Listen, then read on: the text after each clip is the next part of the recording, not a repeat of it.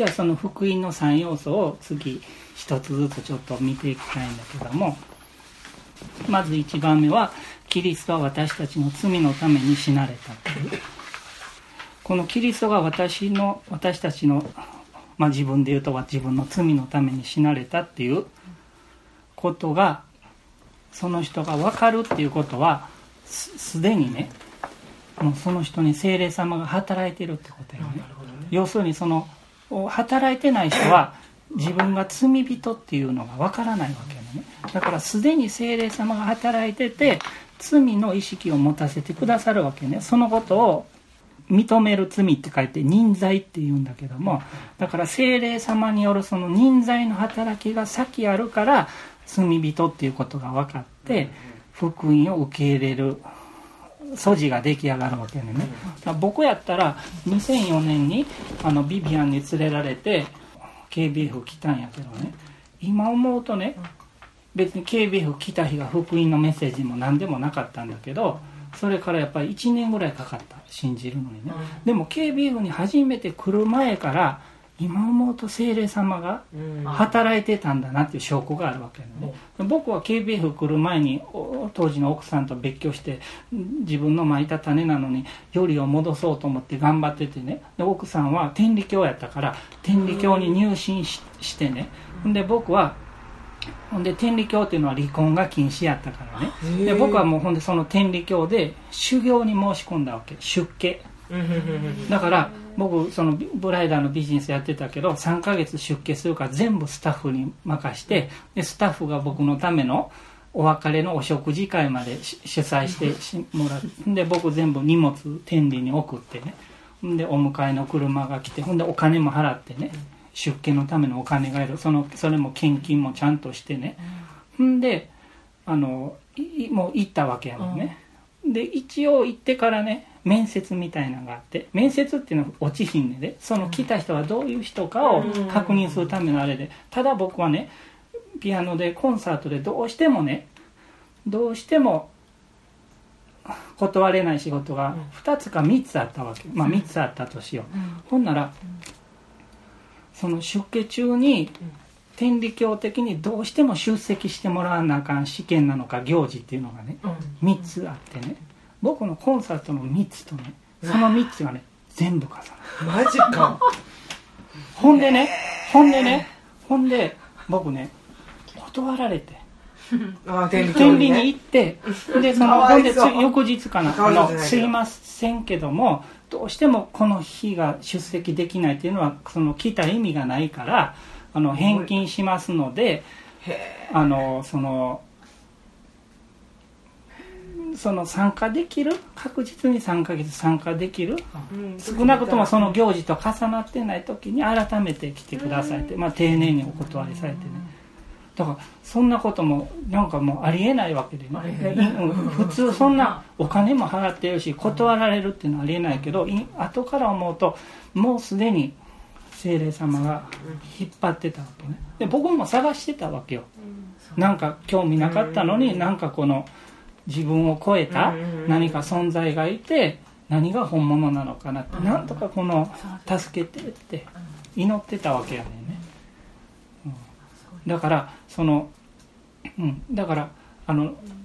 誰かが福音を述べ伝える。ですでにその人は精霊様の人材があるから受け入れるわけやけどもそれよりずっと前からその人を精霊様はに働いてるわけやねんね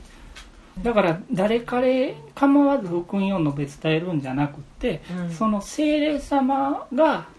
働いてる人に対して述べ伝えなあかんわけね、でこのことを、うん、そうそう。このことをロブはあの聖書にも書いてるんだけど風をの話を通して教えてくれて、風っていうのは目に見えない、でも木々を見ると風がどっちからどっちに吹いてるっていうのが見えるって、そんなように精霊様がこう働いてるっていうその証拠がねいろいろ見えることがあるからそこに敏感になってあ由美子さんに吹いてるんやったらあそうやって。だからその、うん、だからもし家族の救いを祈るんだったら、その精霊様の任罪が起こるように、まず祈らなあかんわけやね。ほんでもし自分がもっとこの弟子として福音を述べ伝えたいんだったら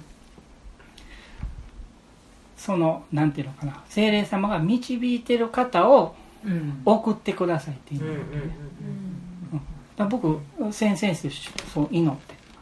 このこれの準備してるから。ほんなら日曜日にあのえっ、とともちゃんの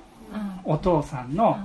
ノンクリスチャンの友達が日曜スモールグループに送られてきてね。初めて教会来て。ほんでで僕福音の別伝えて涙流して聞いてはってだからもう本当にその通りなのね。だからその祈り方のコツっていうのもあるしその精霊様の人材がなかったら豚に真珠なの豚に真珠っていうのは聖書の言葉ね、うん、だからまずはその罪人であるっていうことがわからないとあかんわけなんでね。でそのことが聖霊様の人材のことがこのヨハネの福音書16の8に書いてあって、うん、その方っていうのは聖霊様のことなんだけどその方が作ると、罪について義について、裁きについて世の誤りを明らかになさいますっていうことやねね、だからここのその聖書が言ってる罪っていうのはあの何なのかなっていうとあの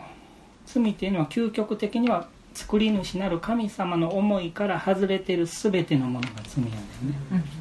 でその中でも最も激しい罪っていうのはその神様を認識しないってこと、僕たちも全て見えてるものは神様がお作りになられたものだし僕たち一人一人も神様によって作られて、その恵みの中で生きてるはずなのにその神様を認識しないっていうのが聖書の中で最大の罪やねんね、神を神として認識してないってことが聖書の言う最大の罪やねんね、でその罪のためにイエス様が身代わりになって死んでくださり墓に葬られ3日目によみがえられたっていうことを信じるならばあの父なる神とその罪が許され和解させてもらえるっていうその救いのプランがね、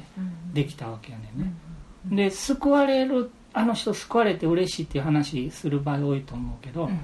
何から救われてるのかっていう説明できない人が多すぎるねんね、それは神の怒りから救われてるだから、うん、その救いっていうのは何から救われてるか一言で言うと神の怒りから救われてるわけ、うん、だから全てのノンクリスチャンもそのことは薄々感づいてるわけ、うん、だから日本語の中に「罰が当たる」って言葉があるんでね、罰が当たるっていう言葉があるってことは人知を超えた罰を当てる存在がいるってことやねんね、それが作り主なる神様かどうかまでは分からないんだけども、ノンクリスチャンもうすうすね。もう心にそうプログラムされてるから、知ってるわけやねんね、でもでもあそれがこうなんだっていうのは精霊様の人材の働きがないとわからないわけねだから精霊様によるその人材の働きの結果その人が福音に心を開く準備ができるってことやね、だからこのその福音を聞く人が自分があ確かに罪人だなって認識するっていうのが第一歩やね、もちろん認識するに至る前から聖霊様もその人に働いてるわけやけど、その風を、うん、風自体は目に見えないけど何かその風によって木の葉が揺れるようにそれを感じる努力をしないとあかんわけでこれが福音の3要素の1番目。